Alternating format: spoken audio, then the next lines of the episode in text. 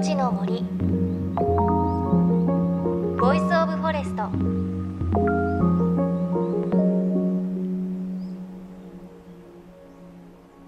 おはようございます。高橋万里恵です。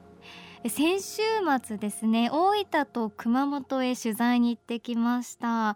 東京より遅く咲いた熊本のソメイヨシノちょうど見頃かなという感じで阿蘇にある観音桜という桜を見てきたんですがあのすごくこう広い斜面何もないところにポツンと一本だけ立派な桜が咲いていてすごく綺麗でしたね。本当に咲き誇るってこういう感じのことを言うんだなと思いました。あと阿蘇ではあの馬に乗って草千里という草原をこう散策したんですがすごくね素敵な景色でねいいところだったんですよね。でこの熊本と大分の取材の模様はこの番組で後日放送いたしますのでお楽しみに。さあ JFN38 曲を結んでお送りします。命の森 Voice of Forest。この番組は鎮守の森のプロジェクトをはじめ全国に広がる植林活動や自然保護の取り組みにスポットを当てるプログラムです。各分野の森の賢人たちの声に耳を傾け森と共存する生き方を考えていきます。宮城県東松島市にこの春開校した森とともに学ぶ小学校宮の森小学校で行われた町の未来を考えるシンポジウムの模様。今週はシンポジウムに続いて行われたライブの模様をお届けします。命の森 Voice of Forest。今日も最後までお付き合いください。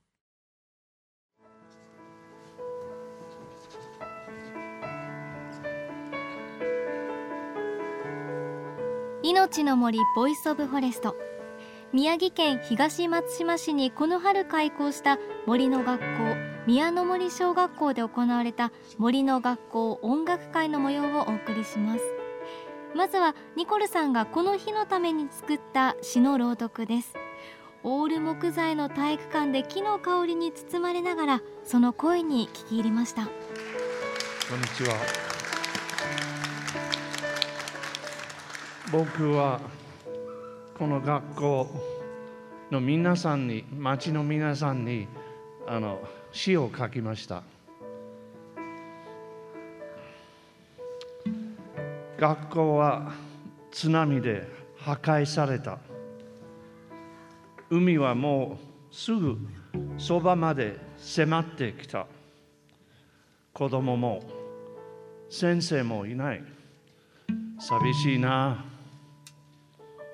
ずっと向こうの海の上。白鳥の群れが飛んでくる。学校の真上を通って美しいたくましい羽で風を切る。フューフューフュー。白鳥が帰ってきた。もう寂しくない。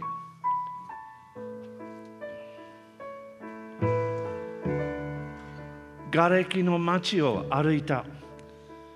ほとんどの家はめちゃめちゃに壊された。一見たったばっかりの立派な家がいたずらな巨人の手によってぐしゃ。マッチ箱のようにこっぱみじん。波の力は恐ろしい。なんて悲しいことだ。その家の家族のみんなはどうなったかな？寂しいな。でもこの間同じ町を歩いた。日本一のカキフライ定食をごちそうになった。もう寂しくない。丘の上の暗い森。長年放置されて木々が混みすぎて鳥も花もほとんどいない。寂しいな。しかしみんなと一緒に間伐をした。貧弱な木々を切り出して藪を買った。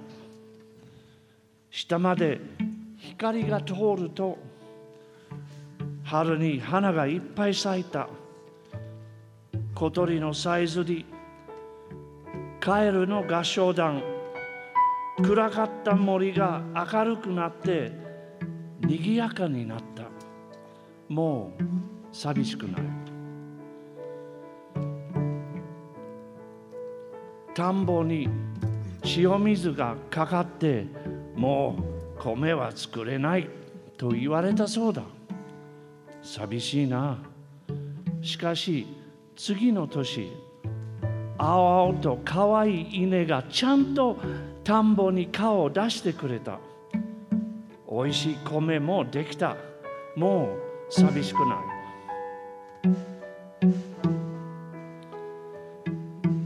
新しい町を作るために木々が切られて山が激しく削られた。毎日朝から晩まで重機の音がガンガンガタガタ。仕方がないけどうるさい。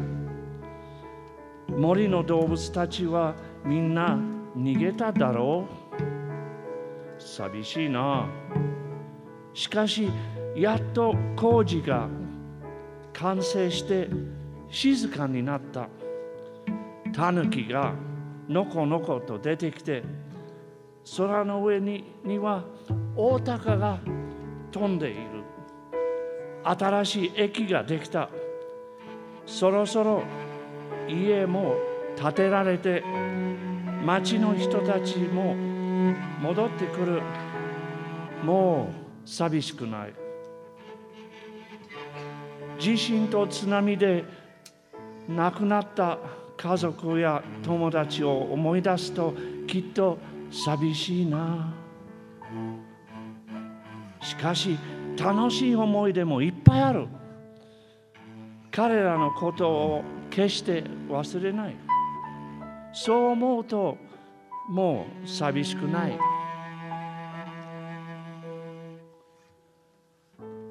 新しい学校ができた。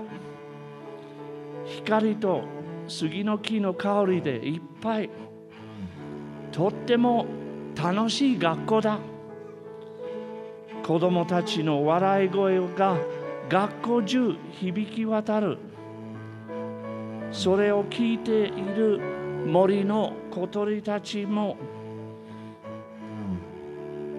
間違いなく喜んでいる。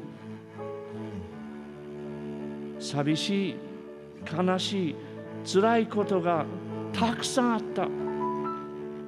でも子供の笑い小鳥のさえずり海の風とともに飛んでゆく。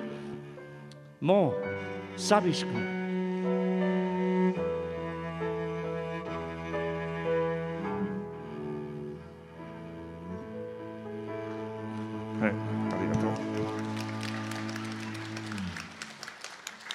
はい、大ちゃん。ケンちゃん。えっと山田智美です。鳴瀬未来中学校の3年生です。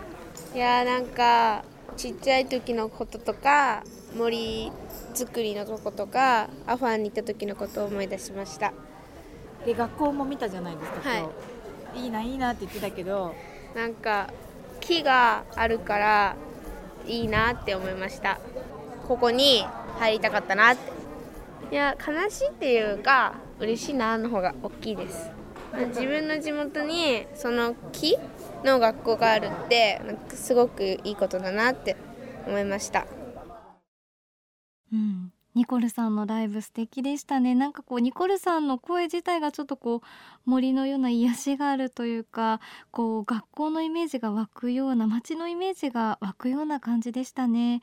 で最後に聞いていただいたのはニコルさんが代表を務めるアファンの森財団とともに森の学校づくりに小学生の時から参加していた山田智美さんの声でした。山田智美さんは震災から6年が経過して今は中学3年生ということでこの宮の森小学校に通うことは叶いませんでした。でも本当に完成を喜んでいました。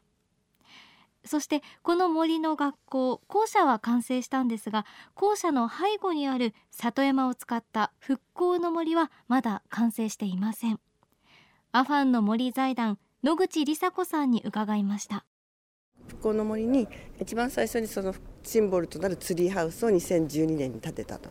3階建てのツリーハウスで本当にそれ作った時も子どもたち喜んでくれたんですけどそこでま授業をやったりしてでそこを起点に登っていって尾根沿いにずっと行くと山の頂上にですねサウンドシェルターという名前の、ま、ゆっくり森の音を聞こうっていう、まあ、ちょっと自分と見つめ直すというか心のなんか声を聞くみたいなゆっくりできる場所を作りたいとニコルが言ってたのでサウンドシェルターを作りそしてもうちょっと歩くと尾根沿いのあの突き当たりのところに馬のひづめ展望デッキというのを作ってそこからの見晴らしが海が見えてとても綺麗な場所なんですが今までその3か所が森の教室であったんですけれども今度はその学校と森の間にちょっと谷があるのでそこの谷の地形を利用して森の劇場を作るっていうのがまあ最後のその復興の森の教室作りになるんですけどそれができると子どもたちがもっと森に行きやすくなる環境になるのででその本当に子どもたちが森を使ってどんな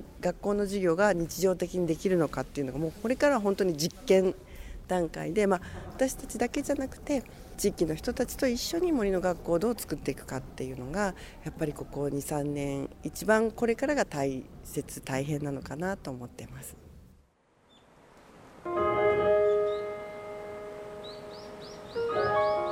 の森。 Voice of Forest。